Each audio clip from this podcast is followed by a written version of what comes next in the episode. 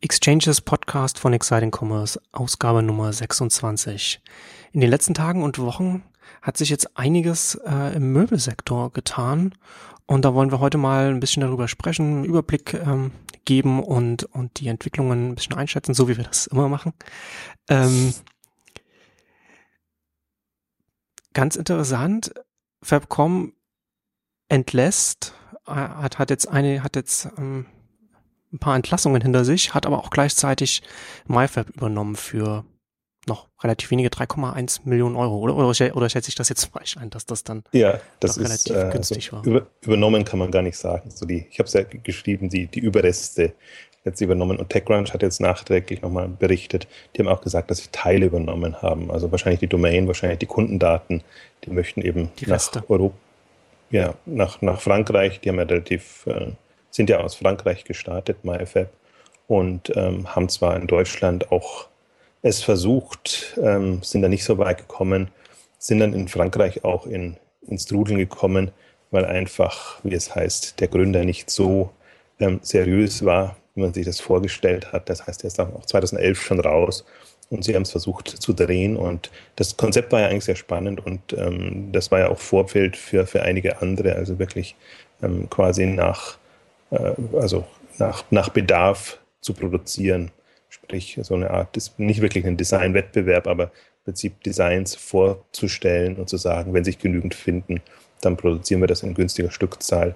Hatten immer das Problem, das hat ja auch Avandeo und andere, die das ähm, nachgeahmt oder adaptiert haben, ähm, dass dann trotzdem noch die Wartezeiten da sind. Und ähm, das möchte man ja im Online-Bereich nicht unbedingt.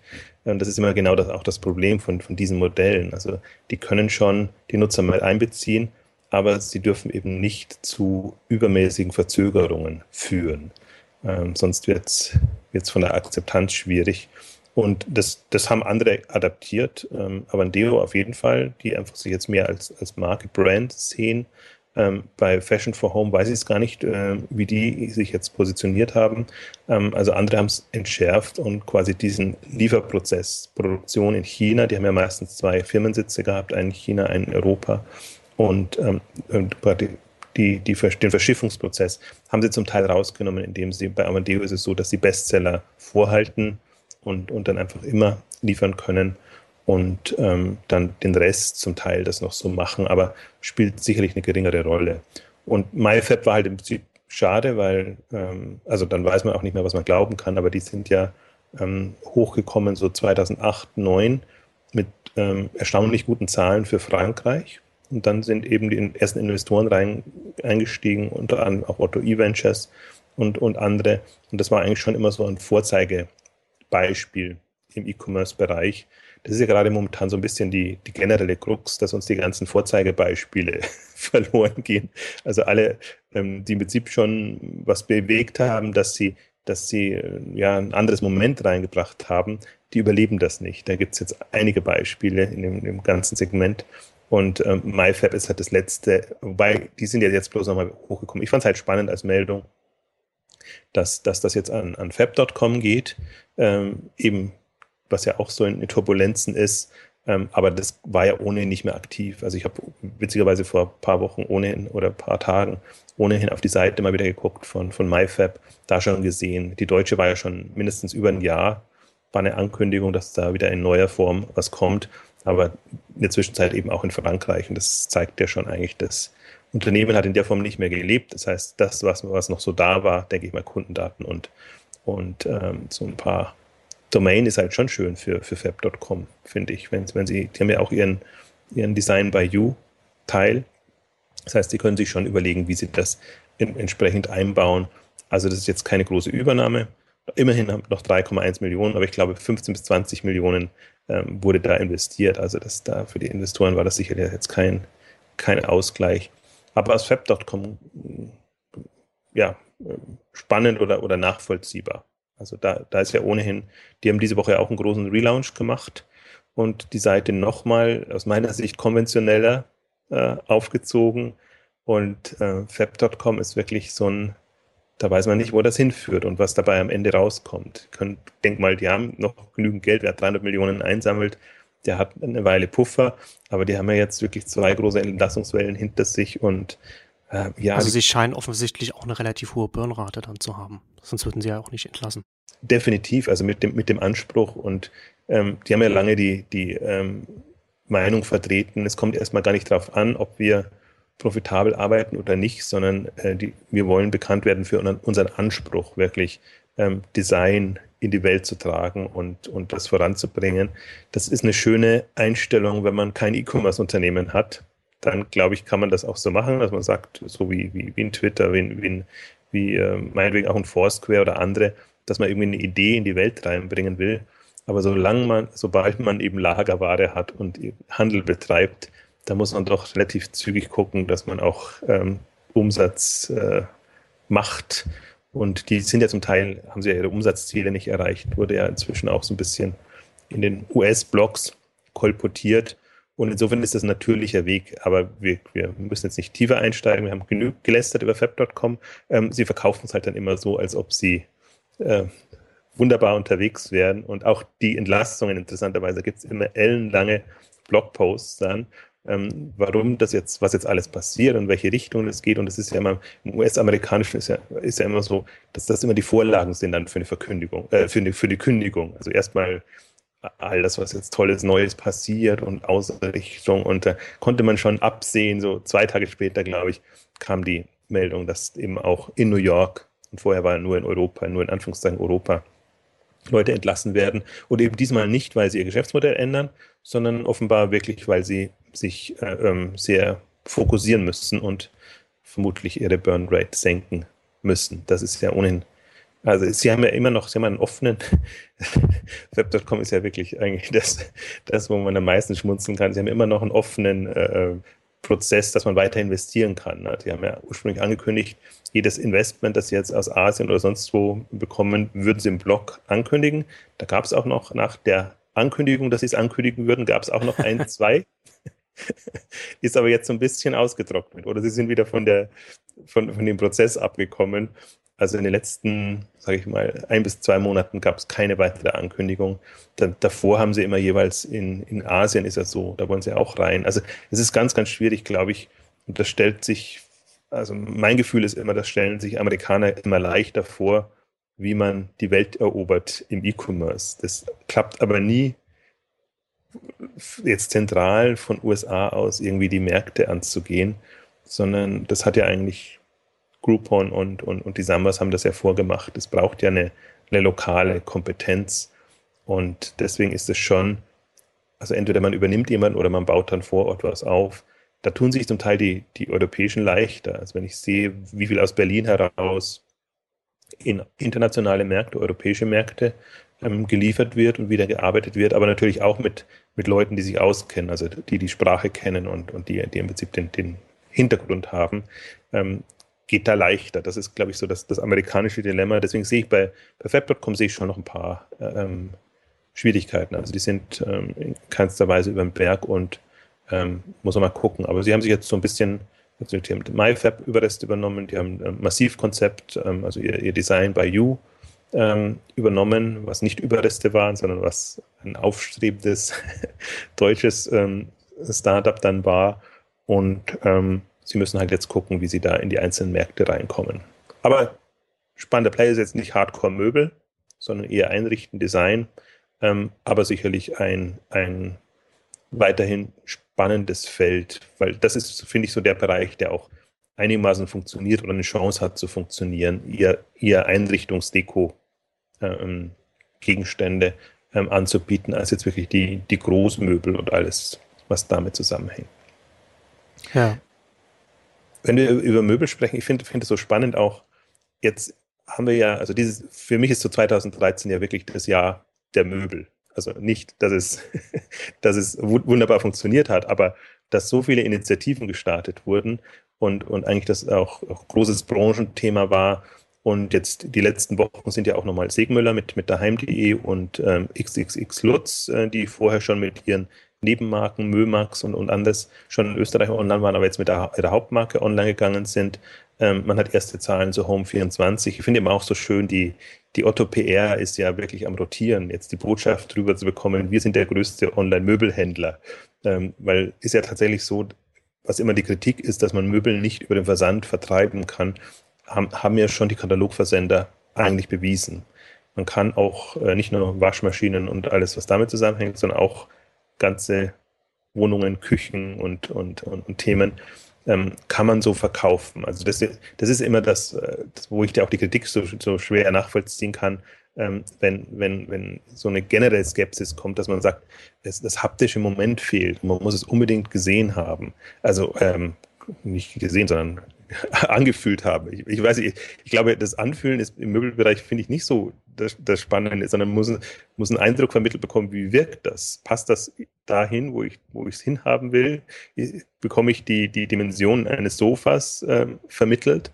Und das, das glaube ich ist wichtiger. Beziehungsweise bei, bei, bei, bei Sofas und, und, und Betten ist schon noch das Thema, wie sitzt man drauf, wie liegt man drauf? Aber ob man das jetzt im Laden durch einmal kurz draufhocken so hinbekommt, ist, ist auch die, die, eine andere Frage. Was ich das spannendste Thema eigentlich an dem ganzen Möbelmarkt finde, ist, ähm, wie muss es denn idealerweise aussehen? Also jetzt genau solche Probesitzen, Wohnen, hätte ich jetzt fast schon gesagt, ähm, Elemente. Im Prinzip, was ja im, im, im äh, Modebereich das Ausschlaggebende war, dieses kostenlose Hin- und Zurücksenden. Das einfach die Hürde genommen hat, ich muss Schuhe anprobieren, ich muss Kleidung anprobieren.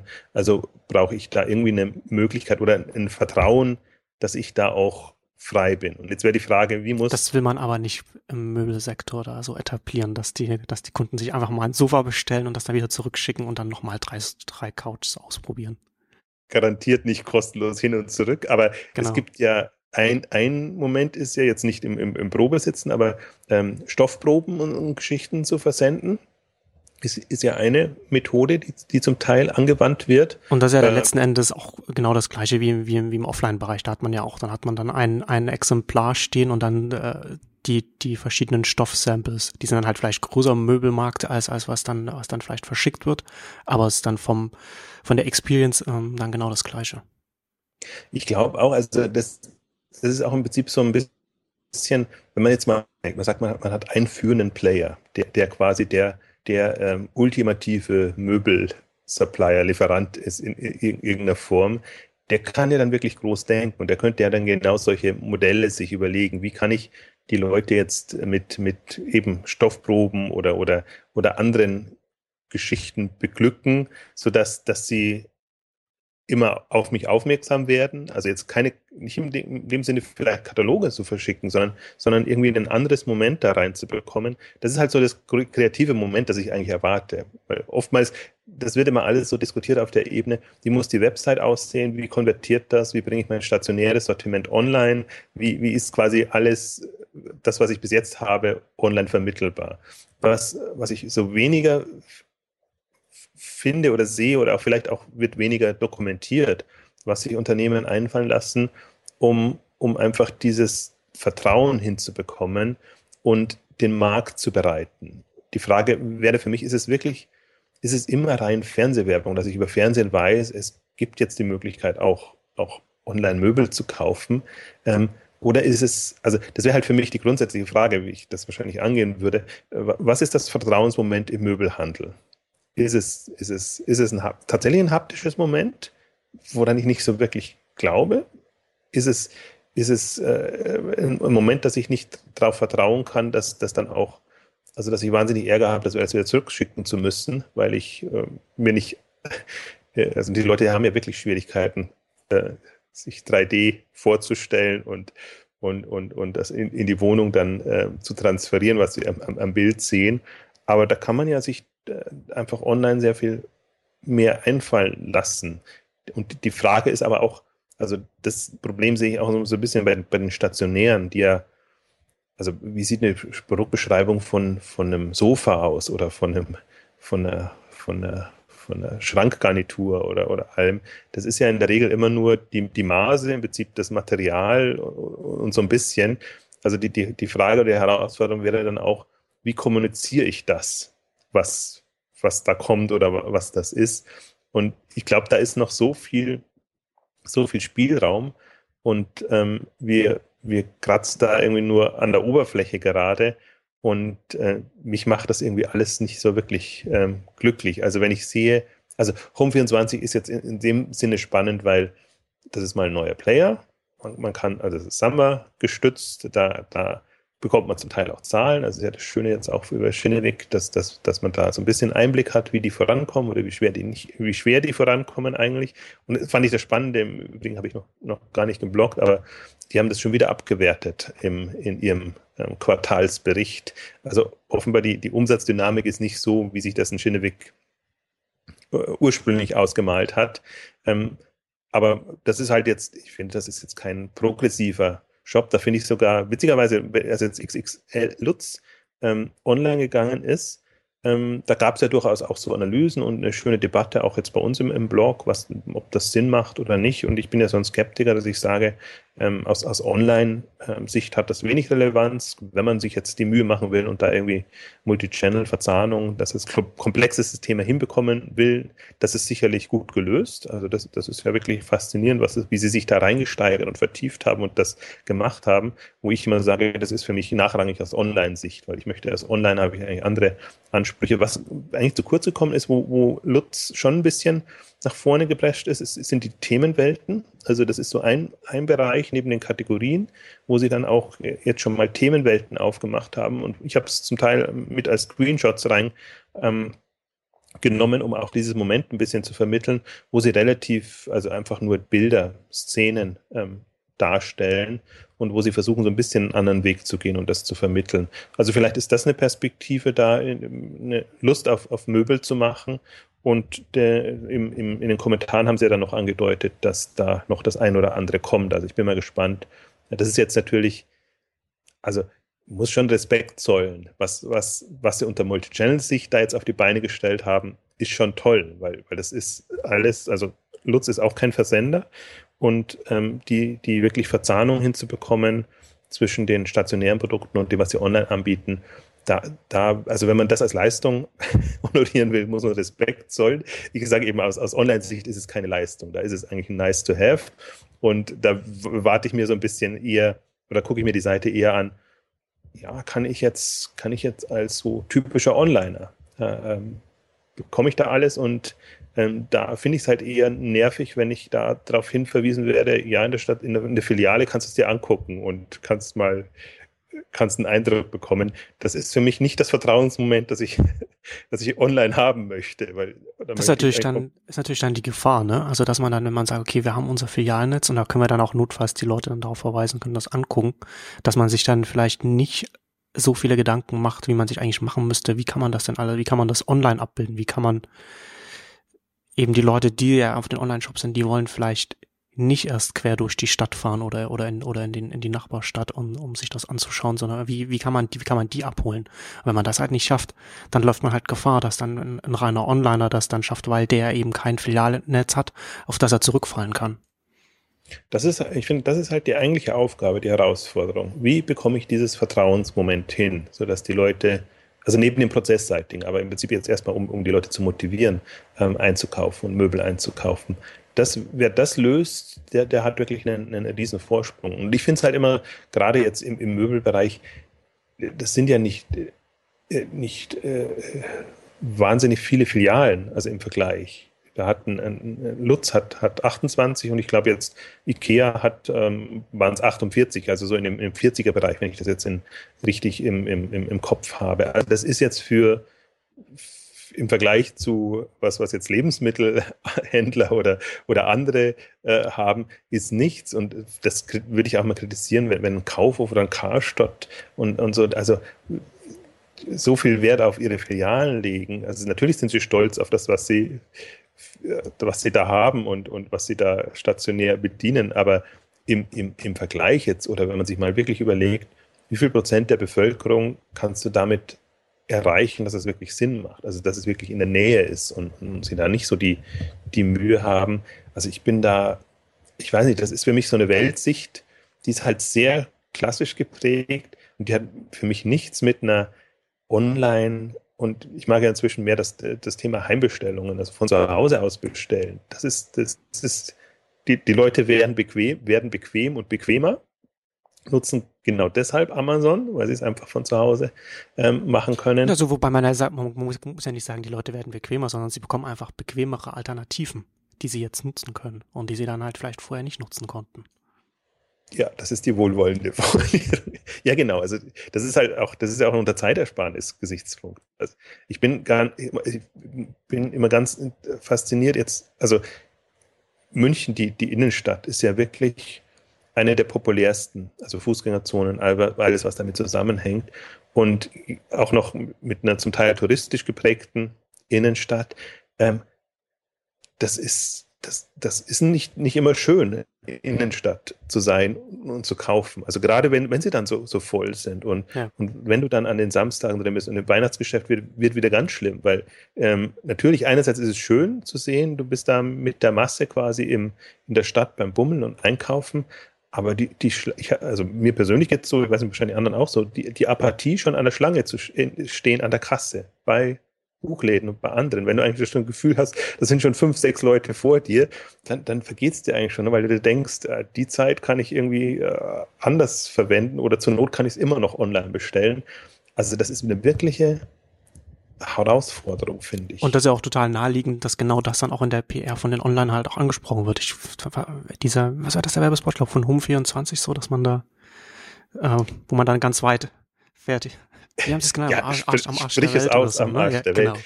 Ja, genau. genau. Ne, es ist halt total naheliegend, dass man, dass man dann, dass man den Hebel dann äh, auch, auch in der, in der PR dann auch einsetzt. Das stimmt, wobei ich glaube, was, was der Fehler jetzt zum Beispiel an dem Spot war, ähm, dass das Segment falsch bedient wurde. Also das ist halt auf eigentlich für, für junge äh, Zielgruppen ja. gemacht. Und ähm, für, für Ältere, da ist das äh, ist das Kommunikationsmittel äh, irgendwie das Falsche. Ich habe auch das Gefühl, dass der Spot ist gar nicht so lange aktiv gewesen und ich, ich weiß gar nicht, ich habe, ich habe, ähm, ich bin jetzt auch gerade nicht der wahnsinnige Fernsehgucker, aber ich habe jetzt nicht das Gefühl, dass, dass ähm, Home24 so viel ähm, TV-Werbung momentan macht und ich weiß gar nicht, also Home24 ist so für mich immer so, das geht so immer in Wellen. Also die, die haben mal hat man das Gefühl, jetzt wollen sie wieder die, die Welt erobern und, und dann ist irgendwie wieder so eine, so eine Pause drin und ich weiß gar nicht, wie die so richtig, äh, ähm, also so, so, so ein Zalando, wir überrollen die Welt, ähm, ist da nicht drinnen. Also es gab ja immer die Meldung sozusagen, dass man im Hintergrund justiert und erstmal auch alles prozessseitig und was ja im, im Möbelbereich die Herausforderung ist, auch die ganzen ja, Lieferanten, wenn sie den wollen oder, oder Partner anzubinden, das ist ja alles äh, weitaus weniger trivial als jetzt im, im in, äh, in den anderen Bereichen, also im Modebereich zum Beispiel. Hm. Also da haben, ich bin sehr gespannt. Also ich habe hab das auch so kommentiert. Also wie gesagt, in den Kommentaren haben sie eigentlich sehr, sehr spannende, aus meiner Sicht spannende, erhellende Diskussionen entsponnen, weil auch, was sehr schön war, äh, beide Parteien da waren. Also die, die sagen, klassisch ist der Weg, weil die Haptik nur im Laden ähm, erfolgen kann und die anderen, die sagen, online ist, hat durchaus eine Perspektive, ähm, weil man eben ähm, ja, es bequemer, einfacher hat, ähm, online zu kaufen, weil das haptische Moment jetzt nicht das Ausschlaggebende ist, sondern mehr die, das, der nervende Aspekt, dass man eben dann noch in den Laden muss und sich es dann doch wieder reinholen muss. Ich fand zum Beispiel auch, auch interessant, ähm, Ikea gibt sich auch immer so als so der, der, der, der tolle Online-Hecht, wenn sie ihre jährlichen Mengen rausgeben, weil Jetzt steigt es wieder, die, die, die, die, die Umsätze steigen und sie haben natürlich äh, das Ziel, eine gewisse Quote über online zu machen, aber dann eben aussagen, äh, wir, wir machen das ja, aber der ultimative Weg muss immer sein, dass man es, äh, dass der einfachste Weg quasi ist, es im Laden ab, abzuholen, mitzunehmen und dann aufzubauen. Was, was, wogegen jetzt eigentlich auch nichts spricht, weil das ist ja das IKEA-Prinzip. Wir wollen es den Leuten ja gar nicht super einfach machen, sondern wir wollen genau, günstig, äh, äh, attraktive äh, Möbel an die Leute bringen. Also insofern ist das konsistent. Es ist nur noch nicht konsistent, wenn man sagt, wir wollen die großen Online-Hechte-Player werden. Und das, das ist auch für mich immer das Irritierende, weil ich finde, ähm, das klingt ja so, wenn ich jetzt an, an an Ikea rummäkle, auch an, an Lutz rummäkle und an anderen, dass ich am, am Unternehmen rummäkle, was gar nicht so ist, sondern das, was die ja aufgebaut haben, stationär, ist ja echt bewundernswert. Also die haben ja da wirklich äh, ähm, die Branche revolutioniert. Ähm, nur, dass, dass sie da halt jetzt online mitspielen möchten, aber ich ihnen halt die, die Ernsthaftigkeit in dem Sinne abstreite, dass ich sage, dass sie wirklich jetzt einen, einen Amazon zum Beispiel als, als Referenz haben, sondern sie haben immer eher so ihre Peer Group als Referenz und wollen halt dann, also Lutz besser als Ikea.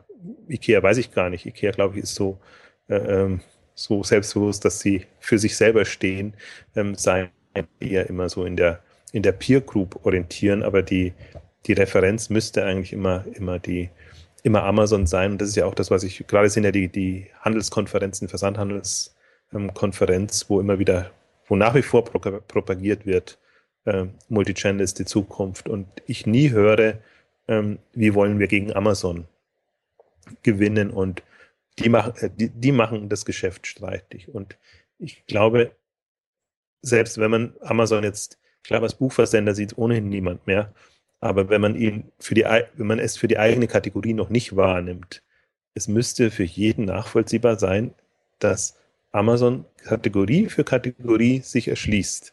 Ja. Und entweder sie machen es selber oder sie machen es über Diapers oder sie machen es über zugekauft, also Zappos oder, oder andere, die sie, die sie zukaufen. Ähm, und das ist eine, nach wie vor, wir haben jetzt 2013, Ende 2013. Das ist erstaunlich, ne? Dass das dann, dass man, dass dann so ganz viele so was, so einen blinden Fleck dann haben, was in, in der Strategie, ne? Und das dann, das ist ja nur eine Frage der Zeit, bis das dann wahrscheinlich dann ein teurer blinder Fleck wird. Ich habe jetzt die Woche auch mit, mit dem einen oder anderen ähm, Investor gesprochen, weil, weil im Prinzip ja so ein bisschen ähm, Flaute herrscht, was, was E-Commerce-Themen ähm, angeht. Und ähm, Flaute auch deshalb herrscht, ähm, also unterhalten hauptsächlich auch, wo steigt man noch ein und wo steigt man nicht mehr ein. Und die sind wirklich alle skeptisch bei Konzepten, wo sie nicht sehen, dass eine Chance gegen Amazon ist. Also da ist genau dieses Bewusstsein da. Die sagen einfach, Amazon ist im Prinzip da, ist stark, kann im Preis runtergehen ohne Ende. Also die können jeden platt machen, ähm, wie sie wollen. Und du hast das Beispiel ja auch aufgegriffen aus, aus dem Amazon-Buch von, von, von Diapers, ne? wie sie, wie sie ähm, Diapers mehr oder weniger platt gemacht haben oder überzeugt haben, sich übernehmen zu lassen. Überzeugt in Anführungszeichen. Ne? Also, also man kann schon von Dumping sprechen. Das war ja damals ja schon vermutet worden. Man hat ja, der Preiskrieg war ja zu sehen. Und mittlerweile weiß man es ja, dass es tatsächlich so war, wie man es damals vermutet hat. Also die kannst du ja nochmal kurz, kurz zusammenfassen. Der, der Punkt war ja, dass, dass die quasi. Genau. Also das, genau, ist, ist jetzt, ist jetzt ein, ich glaube, es ist jetzt rausgekommen, nicht? Auch am 14. so aus einem Buch rausgekommen über, ja. über Amazon. Ähm, habe ich noch nicht gelesen, aber es scheint, scheint mir wohl ein sehr spannendes Buch zu sein. Also ich werde es auf jeden Fall auch noch lesen. Und da gab es ein paar Artikel in den USA, auch dazu mit, mit, mit Auszügen aus dem Buch und, und so ein paar, paar Fakten. Und da wurde unter anderem auch beschrieben, so wie, wie Amazon zum Beispiel vorgeht. Also sie haben eine, ähm, ich weiß gar nicht mehr, wie, wie es genau ist, so Business Unit, äh, äh, nee, Intelligent, Business, Business, Business Intelligence, Intelligence glaube ich, war das. Ja, genau. Ja. So, so das. Und diese, diese Abteilung, das, was, was sie macht, sie bestellen bei, unter, unter einem, wahrscheinlich unter irgendeinem, irgendeinem anderen Namen dann sozusagen, also nicht hier, das kommt, geht nicht hier nach, nach Amazon, zum Amazon Hauptquartier, sondern irgendwo anders hin, dann bestellen sie Produkte bei Konkurrenten und schauen sich an, wie Konkurrenten arbeiten und beobachten den Markt und, und achten sehr genau darauf, wenn ein Konkurrent sehr schnell wächst. Und die sind dann ähm, wohl relativ frühzeitig dann auch auf Diapers aufmerksam geworden und haben dann an, und dann hat Amazon angefangen, so das, diese, die Kernprodukte von Diapers auch bei Amazon selbst günstiger anzubieten und gleichzeitig mit den äh, mit den mit den Gründern äh, zu verhandeln, was eine Übernahme angeht. Und haben sie dann natürlich dann dadurch, dass dass Amazon einfach sie in den in den Preisen unterboten hat, also auch mit mit mit mit äh, äh Algorithmen gearbeitet hat, so dass dass sie die Divers Webseite über, überwachen und schauen, wenn sich da die Preise ändern und dann die Preise dann dementsprechend anpassen, dass, Amazon immer günstiger ist. Hat man bei Divers dann auch irgendwann festgestellt und dann einfach mal so geguckt, okay, wenn wir den Preis ändern, äh, verändert sich das bei Amazon und ja, was verändert sich dann da? Und dann wusste man, okay, das ist jetzt hier ähm, ja ein Angriff von Amazon. Und das hat dann dazu geführt, dass dann Diapers ähm, sich sozusagen hat übernehmen lassen für wahrscheinlich weniger als, als man, als sie eigentlich vielleicht auch wert gewesen wären. Das war ja der andere Punkt. Also ich habe beziehungsweise diese Woche erst nachgelesen, das war eine, eine Business Week ähm, Titelstory, wo sie eben einen Auszug aus dem, der Allesverkäufer heißt, also The Everywhere, genau. Everywhere Store, ähm, nicht Everywhere, Everything Store, ähm, ähm, und wo sie dann eben auch tatsächlich, also ihr Ziel war, wenigstens eine, eine Übernahmebewertung zu bekommen von Zappos in der Größenordnung und sie sind dann nicht dahin bekommen. Äh, Walmart hat dann ein besseres Angebot gemacht, aber da war es eigentlich schon zu spät. Und das ist, also, aber ich glaube, das ist genau dieses, dieses Bewusstsein, das oftmals fehlt und das wahrscheinlich im, im US-Markt stärker da ist, weil äh, Amazon eben ein US-amerikanisches Unternehmen ist.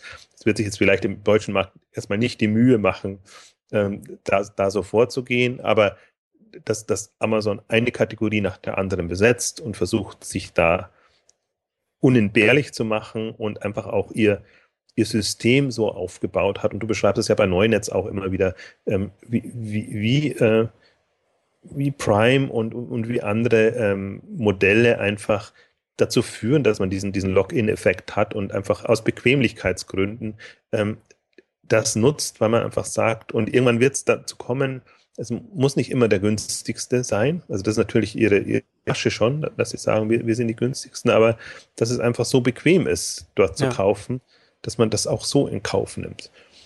Wir hatten das Thema ja auch schon mal bei, bei Exchanges. Das ist ja die Gefahr für Konkurrenten, ja, diese Skaleneffekte, die ja bei Amazon entsteht durch die Größenordnung, die sie erreichen können und dadurch, dass sie so viele Produkte bündeln können. Ja, also wie gesagt, gerade in den USA, du, du bezahlst für eine, für eine, für eine Prime-Mitgliedschaft ähm, im Monat nicht mehr, als du zum Beispiel auch für einen, für einen, für einen Netflix bezahlst, was so ein, was so ein Videostreaming-Dienst ist, ein sehr populärer. Und da bekommt man einfach noch so, man kommt das Amazon Instant Video, was auch äh, ne, Filme und Serien hat und auch richtig gute Sachen hat, einfach oben drauf und bekommt dann diese kostenlose, schnelle Lieferung. Das und, und, und das und das kombiniert. Ja, und das, und das ist ja die, äh, das große Problem für Konkurrenten dann, die das die eben nicht auf der Größenordnung agieren können und dann eben nicht so viele verschiedene Produkte so bündeln können und dann so ein gesamtattraktives Angebot machen können. Na, Prime ist in den USA dann auch noch, wenn man ein Kindle noch hat, dann kriegt man noch so, hat man noch, kann man auch noch ganz viele E-Books ausleihen. Also aus einer großen Auswahl dann eins, eins pro Monat. Und das ist, und das summiert sich ja dann auch. Und das rechnet sich für, für Amazon dann einfach in der Masse. Was mich ja vor dem Hintergrund fast ein bisschen beruhigt hat, ist, dass sie bei, bei Amazon Fresh mit den Lebensmittellieferungen nicht ganz so günstig rangehen. Und der Witz war ja, vor kurzem gab es ja auch die, die Meldung, dass sie schon jetzt ähm, ja zum Teil Leistungen streichen oder das ein bisschen anders aufsetzen. Also das ist aber auch, aber ich glaube, das ist jetzt nicht so, dass es ähm, dass es schadet, aber das wird natürlich in der Öffentlichkeit dann wahrgenommen.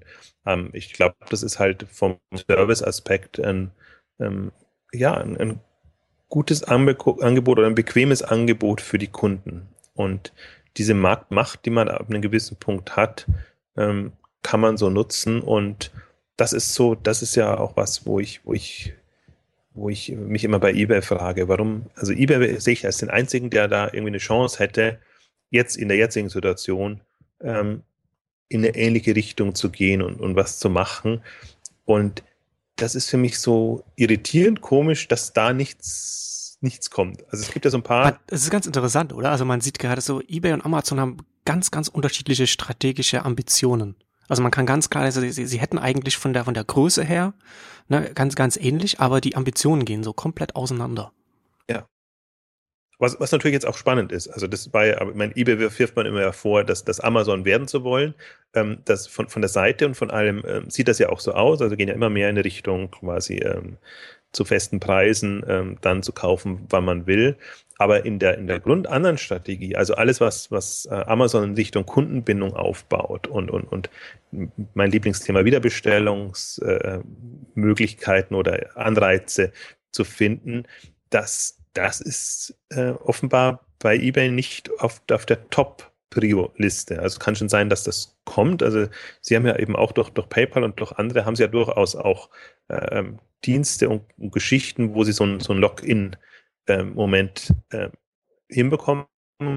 Ähm, aber sie, sie tun es noch nicht. Also das kann, wobei das, das würde ich jetzt gar niemand ankreiden, weil das ist wirklich eine Frage, wann macht man das und wann geht man das an? Die, die andere Punkt ist für mich nur, Amazon presst sehr schnell voran. Also die haben ja nicht nur ihr, ihr Prime-Programm, sondern haben auch ihre Abo-Geschichten, die sie jetzt getestet haben, also Nachbestellen, Nachfüllmöglichkeiten, äh, die sie, wo ich so das Gefühl habe, das ist so ein, so ein, so ein Testfeld, was man so in jeder Kategorie versucht. Also es gibt halt naheliegende Kategorie, klar, in dem Druckeriebereich und, und wo man alles braucht. Aber im Prinzip findest du das bei fast allen und irgendwann, vielleicht läuft es irgendwann nicht mehr kategorieabhängig, sondern produktabhängig. Das, das Gefühl habe ich jetzt zum Teil ohnehin schon, dass es äh, eben davon abhängt, was für ein Produkt hast. Du brauchst der Drucker, Druckerpatrone regelmäßig, dann, dann äh, kann, hast du da eine Möglichkeit oder eben deine, deine Produkte des täglichen Bedarfs. Und das sind alles so, so Momente, die, die sehe ich bei Amazon und die sehe ich bei, bei wenigen anderen, aber ähm, ich glaube, dass das, das ist jetzt sind wir ein bisschen abgeschweift, aber wenn wir jetzt wieder auf das, auf das Thema Möbel oder unbesetzte Kategorien zurückgehen, ich glaube, dass, dass das Überthema, wir wollen die Kunden fangen und dauerhaft äh, beglücken. Das ist jetzt mal flapsig formuliert, das, das Amazon-Motiv. Ähm, das heißt eben auch, wir wollen sie irgendwann im Möbelbereich oder in anderen Bereichen genau. beglücken und Sie haben, das war ja auch dieses Jahr, machen wir fast einen Rückblick im Möbelthema, ähm, dass, dass Amazon seine, seine Gartenkategorie, also das ist ja ein exklusives, äh, ähm, sie haben eine exklusive Produktlinie im Gartenbereich etabliert, eigentlich schon vor ein paar Jahren in, in Strathwood, glaube ich, heißt es, wenn ich mich jetzt nicht ganz täusche, äh, ähm, die, äh, die sie jetzt auch in Deutschland ähm, eingeführt haben. Also es gibt ja in, in den, in den jetzt nicht Hardcore-Möbelbereich, aber ich für mich jetzt Gartenmöbel jetzt auch mal eher Deko als als dass davon das Leben abhängt, also Investition, äh, Investitionsgut. Ähm, ich glaube, in diesen, diesen Einsteigerkategorien, da, da sind sie ja ohnehin schon unterwegs, auch, auch im Möbelbereich. Und ähm, es ist ja durchaus mal, also das wäre für mich eine spannende Diskussion, sich mal vorzustellen. Wie würde Amazon das Thema Möbel angehen, wenn sie es angehen wollten? Und für mich ist fast so ein Indiz, dadurch, dass Amazon das Thema Möbel jetzt noch nicht angeht. Dass es ein schwieriges Segment ist, wahrscheinlich. Ist, oder? ist der Markt wahrscheinlich noch nicht reif. Hm. Also deswegen, wir kommen ja immer so ein bisschen davon her, so ähm, äh, äh, Sambas Blitzkrieg-Mail sozusagen, Möbel ist die einzige un, äh, also noch nicht äh, ähm, einzige Kategorie, die einfach noch offen ist, wo noch nichts entschieden ist. Das ist ja, die Erkenntnis ist ja klar, das ist so. Das heißt aber nicht, weil jetzt Summers sich das, die Erkenntnis haben und da reingehen, dass jetzt der Zeitpunkt da ist, dass, dass das Thema äh, relevant ist. Das, das glaube ich eben nicht. Also ich finde die, deswegen ich beobachte oder finde den Markt spannend und beobachte ihn auch fasziniert, weil sich da eben viel tut. Ich bin aber diese, die, ich habe nach wie vor die Grundskepsis und, und meine ähm, Einstellung ist, wir brauchen mindestens Tablets. Wir brauchen mindestens eine große Verbreitung von Tablets und nicht nur ein paar oder das Tablet-Thema ist noch so, so jung. Also, äh, wenn man von Couch-Commerce und von diesen ganzen Themen spricht, dann ist das Spitze des Eisbergs und man kann sich vielleicht grob vorstellen, ähm, was, was, was am Tablet möglich ist. Und, aber wenn man jetzt guckt, die Masse der Leute, ähm, wäre die schon in der Lage, oder gerade die Zielgruppe, die die Möbel interessiert, also sage ich jetzt mal die 40, hm. 50-Jährigen, sind die also würden sich die ein Tablet kaufen, damit sie Möbel bestellen können? Wahrscheinlich nicht, aber das würde dann halt mit dann mit dazukommen. Also sozusagen die die äh, die neue Couch wird auf der alten Couch gekauft, wenn man es wenn man es so zusammenfassen will. Aber das ist aber das ist ein guter Punkt. Da wollte ich sowieso noch mal mit dir darauf kommen. Wir hatten ja schon auch schon mal darüber gesprochen und wir hatten das ja auch auf der K5. Ähm, ja, Butlers arbeitet ja da auch so mit, mit so Live-Schalten in die Ausstellungsräume, mit denen man da, wo man dann auch dann äh, die, die, die Mitarbeiter dann äh, als, als Kunde dann sagen kann, ja, zeigen Sie mir mal das und das und wie sieht das da so aus. Und das ist ja, glaube ich, auch, was du, was, was du vorhin schon angesprochen hattest, ähm, so dieses, dieses ganze Haptik-Argument ist ja letzten Endes auch nur wieder etwas, wo es, wo es einfach online darum geht, so du kannst halt natürlich, du kannst die Haptik kannst du nicht so abbilden oder kannst du halt nicht, kannst du halt nur, nur, nur bedingt erfüllen oder, oder zum Teil auch gar nicht. Aber das ist halt auch, Haptik ist halt nur ein Teil davon, dass man einfach dieses, dass man einfach dieses Vertrauen braucht. Also wenn man Möbel kauft oder, oder irgendwas, irgendwas zur Einrichtung, dass man sich das einfach angucken kann, dass man das anfassen kann, dass man sieht, wie es aussieht. Und, und ich glaube, dass man da auch online technisch noch ganz viel machen kann. Und gerade so Tablets hatte ich mir auch schon äh, überlegt, da ist auch, wird auch, auch einiges möglich. Nicht nur, dass man dann halt bequem dann irgendwo sitzen kann und dann einfach sich Sachen angucken kann, sondern die meisten Geräte kommen ja kommen ja auch die Tablets kommen ja auch mit mit Kameras. Also du hast ja dann irgendwann haben auch alle Kameras, ja. Und wenn du dann zum Beispiel könnte man zum Beispiel auch so mit mit mit mit äh, so Augmented Reality arbeiten, dass man zum Beispiel sagt, man macht jetzt man macht ein Foto von von von dem eigenen Wohnzimmer und kann dann und und macht das dann irgendwie auf eine Art. Es gibt ja so verschiedene Möglichkeiten, dass man dann dass dass das Programm oder oder der Anbieter dann weiß, in welchen Größenordnungen das ist und dann kann er vielleicht so dieses die die Couch oder oder oder das oder das Regal oder was auch immer dann in dieses Foto sozusagen reinsetzen und dann kann man schon sehen, wie das wie das dann aussieht. Das ist natürlich dann schwierig technisch, aber solche aber solche Möglichkeiten, mit denen kann man dann kann man dann also auch auf, auf technischer Ebene dann glaube ich den Kunden dann auch so ein so ein so ein Grundvertrauen geben, das dann vielleicht auch zum zum Kauf dann führt das war ja der ganze Stolz auch von, von IKEA in diesem Jahr, dass sie äh, im, im Prinzip äh, ihren Katalog mit, mit Augmented Reality verbunden haben und schon in die Richtung gedacht haben. Jetzt nicht, nicht äh, bin mir gar nicht sicher, ähm, ähm, Tablet, aber ähm, sozusagen die, diese, diese ganze Welt. Ja, wenn es nicht so kompliziert wird. Das wäre mein, mein Argument. Ich bin so ein Augmented Reality ist für mich so ein Thema, das geht fast schon in, in Richtung Second Life. Also jetzt ist böse, ist sehr böse formuliert, aber ich finde, Augmented Reality ist, ist, ist noch nicht in dem Modus, dass ich das jedem geben kann und der macht. Und sondern das, das, da, ich glaube, da braucht man eine gewisse, trotzdem noch eine technologische Affinität. Und ich habe immer das Gefühl, das Thema Augmented Reality lenkt vom Thema ab also es gibt ja auch für Mode anpassen und, also an, an, anziehen oder, oder gucken, ob, ob das passt und so.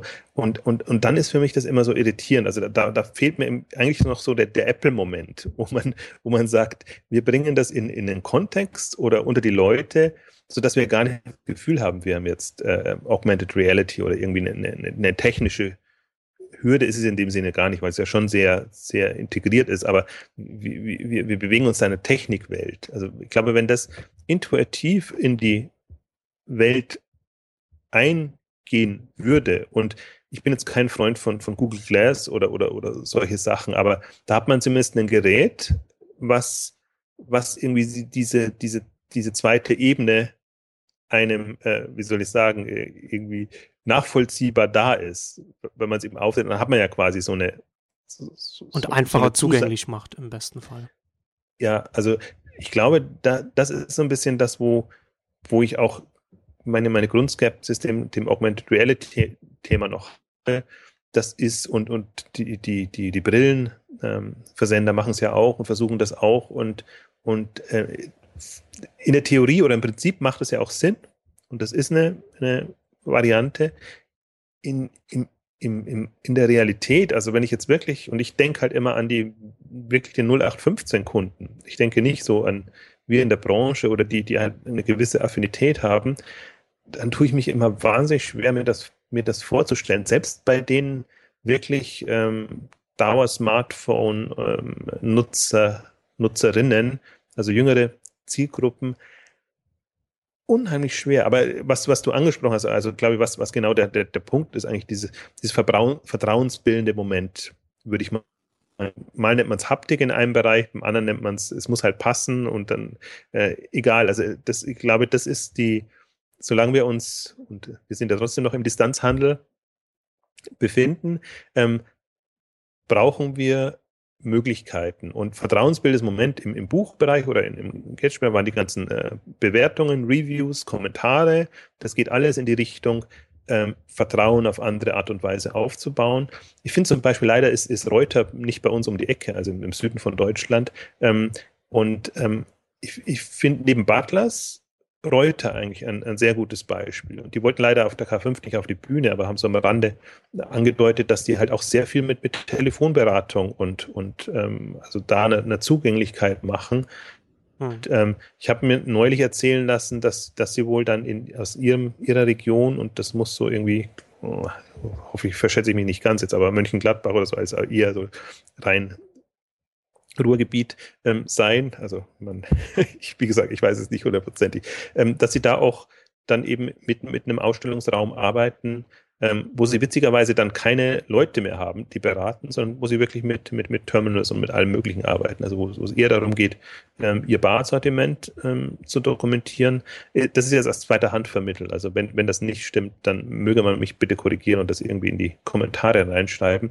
Aber da, da sehe ich oder da habe ich das Gefühl, da macht sich jemand Gedanken, wie er dieses vertrauensbildende Moment hinbekommt und geht jetzt zum Beispiel nicht den Weg, dass ich sage, ich habe jetzt da meinen kleinen Barjob und der muss online und dann muss das irgendwie verzahnt und alles sein, sondern ähm, ich habe das Gefühl, das habe ich da und das habe ich auch bei Butlers, die ja eigentlich neu in die Mode, äh, in die Möbelkategorie einsteigen, dass man sich da wirklich grundsätzlich Gedanken macht. Wie bekommt man diese, diese Kombination hin? Und das finde ich viel, viel spannender zu verfolgen, als jetzt jemanden zu bewundern, der Multichannel toll hinbekommt, weil er die ganzen komplexen Herausforderungen gemeistert hat.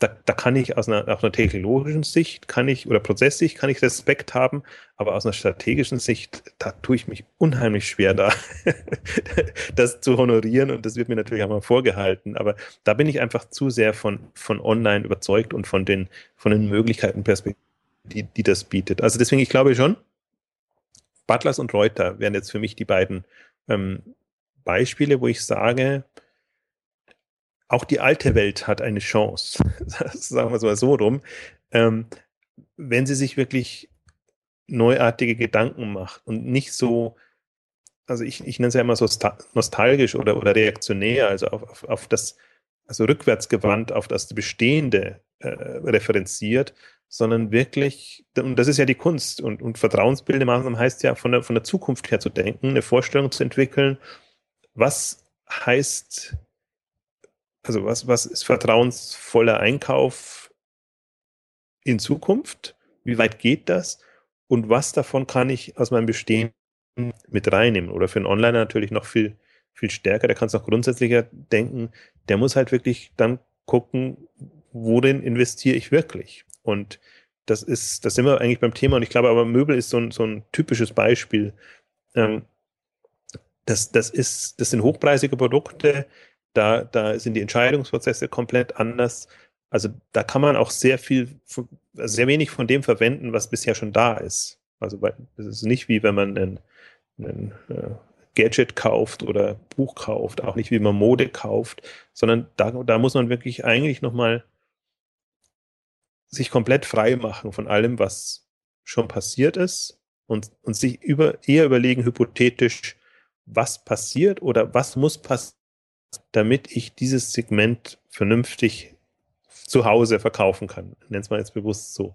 Hm. Und also meine Schlussfolgerung ist momentan, es, es, es, hängt an den, es hängt an den Geräten. Also ich kann mit der Maus keine Möbel kaufen. Ich, das finde ich blöd. Ich kann es mit, mit Touch, kann ich es machen und mich fasziniert ja wahnsinnig die, dieses, äh, diese Mass Customization, Individualisierungsmoment über Touch. Also sehr viel spielerischer und auch, da kann man auch zu zweit am Gerät und, sich das angucken und das, das ist, ist was ganz anderes als, als noch mit einem, mit einem Laptop.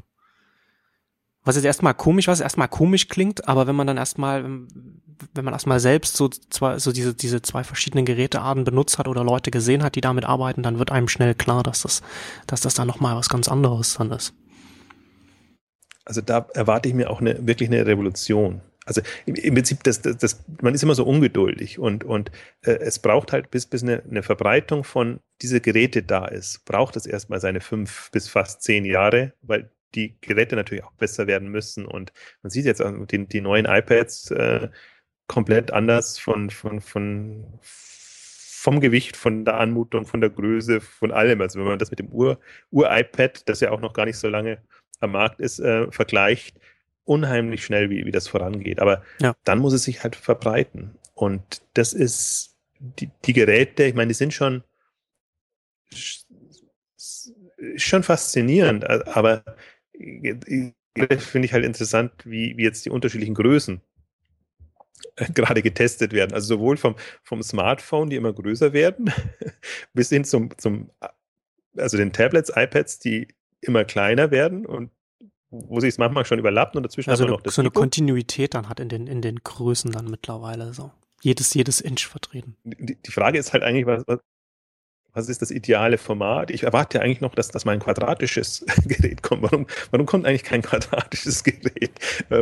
äh, naja, das hat, ich, ich glaube, das hängt halt auch, das hängt halt auch damit zusammen, dass man, dass man, dass, dass, dass wir ja als, als Menschen, ich meine, das ist ja auch der Grund, warum, äh, warum Kino und, und, und mittlerweile auch Fernsehen so 16 zu 9 ist, weil wir ja natürlich eine, eine breitere Sicht haben als, ähm, also weil wir halt so von, von unserem, von unserer Sichtweise, von unserem, von unserem Blickwinkel her das darauf ausgelegt ist. Andererseits, wenn man mal, wenn man mal äh, ein, Surface von Microsoft gesehen hat, dann weiß man auch, dass 16 zu 9 kein gutes Format für, für Tablets ist. Das sieht einfach, das sieht einfach, das sieht nicht richtig aus.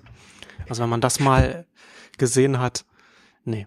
Ja, ist aber, ist aber auch ein bisschen Gewohnheit. Also ich meine, ich habe natürlich gut Gründe, warum, warum das äh, äh zwei Dimensionen hat, zwei, zwei, zwei Längen, Breiten hat, damit man es einfach auch, auch drehen kann. Das ist ja schon ein Effekt, aber die, die, die Frage wäre für mich wirklich, ich, ich glaube, man kann gar nicht so revolutionär denken, wie sich das vorstellen, wie das, was noch möglich wäre. Also jetzt nur mal, nehmen wir mal quadratisch mal als, als ein blödes Beispiel. Was würde sich ändern, wenn man jetzt quadratische Geräte hätte und, und, und vielleicht aber auch also ich glaube, die, die Größe ist tatsächlich jetzt eine Herausforderung. Die Größe und die Bedienung in irgendeiner Form. Wenn ich mir jetzt, wenn ich mir zum Beispiel Möbel vorstelle, wie, wie muss das idealerweise aussehen? Wie muss eine, eine Gerätekonstellation aussehen, damit ich da das, ein gutes Gefühl habe, es macht Spaß, ich habe Zeit, und du hast angedeutet, ich kann es vielleicht auch zu mehreren machen, weil, weil man einfach Möbel nicht in der Regel nicht alleine kauft oder dann noch, wenn dann noch sehr jung ist und, und sich nicht, nicht, vielleicht nicht abstimmen muss. Ähm, also das sind alles so Momente, wo, wo, wo bei mir dann auch wieder die, äh, nenne ich es die, die Ungeduld steigt. Also das würde ich natürlich auch am liebsten jetzt schon sehen, aber ich, ich sehe jetzt momentan keine vernünftige Konstellation, um, um zum Beispiel einen Möbelhandel, Online-Möbelhandel zum Durchbruch zu verhelfen. Also ich, ich glaube, ich glaube auch, da ist, ich glaube auch, da ist die die Verbreitung der Geräte als Basis einfach noch nicht da. Also ich glaube, wir sind was was was so äh, Multitouch und was Tablets angeht, Smartphones sind, sind wir schon ein bisschen weiter. Ich hab, da wollte dann auch noch was bei mir darüber schreiben. Da hat ähm, Host Daddy auch für Simco hat da so ein paar Graphen gemacht und gezeigt, so wann wann wir da äh, wann, wann der Bevölkerung so die Verbreitung der Smartphones so den, den Höhepunkt erreicht hat, also wenn quasi jeder Erwachsene eins hat. Das ist gar nicht mehr so weit. Äh, das, das liegt, glaube ich, in, in Europa in, in, in zwei, drei Jahren oder so sind wir da da schon. Ähm, Tablets ist noch ein bisschen langsamer. Ich glaube, wir sind bei Tablets, würde ich sagen, sind wir jetzt äh, in einem Stadium, wo wir mit dem gesamten Web vielleicht so 2003, 2004 waren, wo schon einiges geht aber wo man, aber wo es gerade erst so anfängt und, und wo, nach, wo man nicht irgendwie auch als Online-Händler nicht sagen kann, so da, da stütze ich mich jetzt drauf mit meinem Segment. Also man kann gute Experimente wagen oder eine Vorstellung davon bekommen, wohin sich das entwickelt. Interessanterweise diese Woche sind auch die ACTA-Zahlen ähm, neu erschienen für 2013. Leider, leider nichts zum Thema E-Commerce, äh, was natürlich immer aus Kulanzgründen äh, ihnen hoch anzurechnen war, dass sie bisher immer E-Commerce-Charts veröffentlicht haben, ähm, die äh, frei zugängliche, aber wo eben auch Zahlen dabei sind zu, zu Ver Verbreitung von, von, von Tablets, Smartphones und ähm, wo natürlich auch ähm, das, das, die Wahl natürlich immens. Also, aber die, die Penetration, die Verbreitung, ähm, kann man sich auch mal, dann sieht man eben genau, wie, das wird ja schon immer in Relation zur Internetnutzung Bevölkerung angegeben, die Prozentzahlen. Wenn man die zur Gesamtbevölkerung angäbe, dann ist es ja zum Teil frustrierend, wenn man die, die Quoten sieht. Und ähm, ich glaube, das ist ein guter Beispiel, äh, gutes Beispiel, was, was du gesagt hast. Wo, wo stehen wir da im, im Vergleich zu Internet? Wenn wir bei 2003, 2004 stehen, ist es wahrscheinlich schon, äh, wird wahrscheinlich sogar sagen, noch, noch sogar noch ein bisschen früher. Und wenn man aber sieht, ähm, dass das eigentlich online erst 2005, 2006 so richtig, so ein bisschen losgegangen ist, 2008 so einen großen Durchbruch erzielt hat und eigentlich sind wir jetzt, deswegen bin ich ja eigentlich so ein Online, jetzt sage ich, jetzt ist Online-Internet und erstmal gar noch nicht an die unter kommerziellen Gesichtspunkten auf die Tablets und Mobile achten, sondern jetzt ist, ist da einfach diese enorme Dynamik und das hat jetzt Hinz und Kunst. Jeder, männlich, weiblich, alt, jung, ähm, hat das in irgendeiner Form, nutzt das, das finde ich aber bei, bei Mobile immer so frustrierend, wenn dann immer da steht, so und so viel Prozent nutzen, nutzen das einmal in der Woche. Das sind immer die, die Quote. Das ist ja nicht so, dass, dass, dass die, also täglich immer auch schon ein paar, aber die, die Nutzungsdauer, wie, wie lange, wie intensiv, also bis jetzt auf die uns, euch Hardcore-Nutzer quasi dauernd ähm, online ist oder wenn sie es nutzen, dann nutzen sie halt Facebook und, und, und äh, irgendwelche News. Also das ist schon frustrierend, finde ich immer aus, aus, aus einer E-Commerce-Sicht, wenn man da einfach auch kommerzielle Hoffnungen hat, dass, dass man da richtig Umsatz machen kann. Und ich glaube auch, dass man Umsatz machen kann. Aber das ist genau wieder diese, diese elende Timing-Frage. Äh, man kann sich nicht darauf rausreden und sagen, ja, wir waren die Ersten, die das und das gemacht haben, sondern dann ist man gut, wenn man weiß, zur rechten Zeit ernsthaft ein Thema ja. anzugehen. Und das ist halt, das ist halt, da ist leider noch hin, aber ich glaube, das ist eine, ähm, das ist, äh, nichtsdestotrotz kann, kann man sich Gedanken machen, Strategien, Konzepte entwickeln, um zu überlegen, wie könnte, sollte, müsste dieser Online-Möbelmarkt aussehen, damit die Leute Lust haben, Spaß haben und na, über, also das, ich bin ja, Bunio hatten wir ja auf, äh, auf der K5. Ich bin ja ein, ein Freund von diesen konfigurierbaren Geschichten. Seit, auch seit 2006 und 2005, wo ich immer schon Frust schiebe eigentlich, wenn ich sehe, wie wenig da vorangeht, wo ich aber einfach immer sehe, diese Konfiguratoren, das ist, das ist ganz schlimm, weil die sind so technologisch noch strukturiert aufgebaut. Da hat kein Mensch Lust, das zu machen. Wenn das intuitiv wäre, wenn man da irgendwie mit Farben spielen, mit, mit Formen spielen könnte und, und, und alles machen könnte, das würde richtig Lust machen. Und da glaube ich, da würden die Leute auch ähm, sehr viel ähm, intensiver das nutzen. Aber jetzt hat man immer so das Gefühl, man, man, man darf gar nicht, man kann mehr falsch machen als richtig. Dann ist, ist das, ja. die, das Design nicht richtig platziert oder irgendwelche anderen Geschichten. Also das ist so ein, das ist mir noch alles zu diffizil. Das wird mit Touch schon besser, aber da sind wir wieder bei der Touch-Problematik, solange Touch noch nicht so verbreitet ist. Und da glaube ich halt, ist ein, das ist ein Smartphone. Das Smartphone möchte ich nicht, da kann ich nicht so konfigurieren wie auf einem, auf einem Bildschirm, der, der einfach was, was hermacht. Also schon, äh, also, ja, diese, diese, das finde ich, das ist immer das, was einen so hin und her reißt. Man, man, einerseits ist man euphorisch, was die Zukunft, was diese Themen angeht. Andererseits ist man halt skeptisch, weil, weil jetzt kann noch gar nicht so viel passieren und deswegen bin ich für alles dankbar, was wir so an Infos bekommen, auch im Prinzip an Umsatzentwicklungen, wenn man auch sieht, wo, wo wann im Möbelbereich jetzt hauptsächlich einrichten Deko und das macht ja auch nichts. Also das ist ja auch, ich finde, man kann ja auch eine Strategie so aufsetzen, dass man sagt, wir müssen über die Deko-Welt in den Möbelmarkt reinkommen. Das ist ja fast so das, das Butlers-Prinzip. Da, da kommen sie jetzt ja noch vom, vom, vom Deko-Bereich und, und ähm, haben sich dann jetzt sicherlich intensiv Gedanken gemacht, wie sie von da ausgehend den Möbelmarkt erobern können. Schön auf grüner Wiese, was, was wirklich genial ist, finde ich, für einen, für einen stationären, der, der, also schon stationär heißt, also möchte jetzt vorbelastet soll jetzt nicht negativ sein, aber jemand, der halt Vergangenheit hat und nicht wie ein Startup loslegen kann, aber in dem Fall schon die Möglichkeit hat, weil er die Kategorie eben komplett neu aufbaut. Also quasi wie ein, für mich ist da Butlers wie, wie, wie ein Startup. Ja. Und ich glaube, das, das, das ist die. Und so müssen sie es ja auch angehen. Ne? Also das ist ja, das ist ja genau dann, wie, wie man dann auch als etablierter oder mit, wenn man halt sein Offline-Geschäft hat, wie man dann auch online vorankommen kann, wenn man einfach so eine so, so, so eine Startup-Denke dann einfach auch in dem Bereich dann an den Tag legt und, und ja dann auch experimentiert und dann auch versucht, sich möglichst wenig, also natürlich sich auch auf seine Stärken dann auch mit beruft, natürlich kann man das auch nutzen, aber dann auch immer daran denkt, okay, was würde, wie, wie, wie kann man das vielleicht auch ohne das filiale Netz machen oder wie kann man das auch so und so machen? Und halt, wie, also was wir ja auch immer predigen, einfach so genuine äh, Internetmodelle also was du, das ein Stichwort ist, Stärken. Also muss sich auf seine Stärken besinnen, aber nicht auf seine Altlasten. Das genau, das, das ist das Wichtige, ne? das, zu, zu, zu, das zu unterscheiden. Das ist natürlich schwierig. Ja, hat man ja auch schon mal ausführlich besprochen, dass das für ein, für ein etabliertes Unternehmen gar nicht so leicht ist, äh, zu, zu differenzieren, was ist Stärke, was ist Altlast und was, was mache ich sozusagen nur, weil ich es eben gar nicht anders machen konnte und was müsste ich aber tun, um, um genau meine Kernkompetenz ähm, dann eben zu transferieren. Und Ja, aber das würde ich mir wünschen. Deswegen ist so ein Butler ist vielleicht gar nicht so ein schlechtes Beispiel, weil, weil da sieht man, wie die Einstellung sein müsste. Ich meine, die, die haben jetzt in, in dem anderen Bereich haben sie es auch so gemacht, dass, dass sie quasi Multi, Multi-Channel, das, was da ist, übernommen haben. Das ist genau das, das Gegenbeispiel. Also ich hätte mir gewünscht, dass sie da ähnlich äh, vorgehen wie, wie jetzt im Möbel.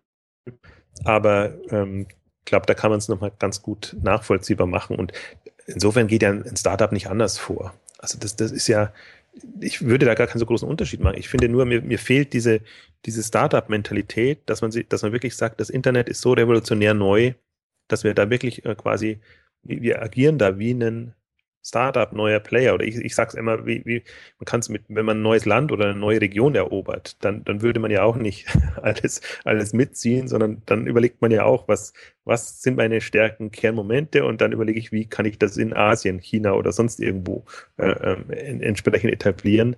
Ähm, also ich glaube, die so viel ja, so viel, äh, also das ist halt schon Größe, äh, die dazugehört, dass man, dass man Selbstbewusstsein, dass man sagen kann, ich, ich kann das genau entscheiden.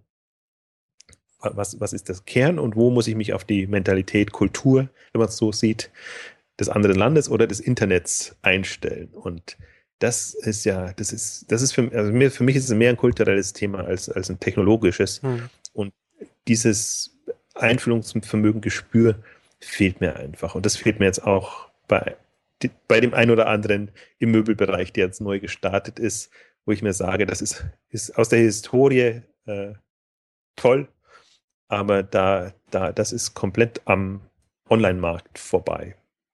Und ja.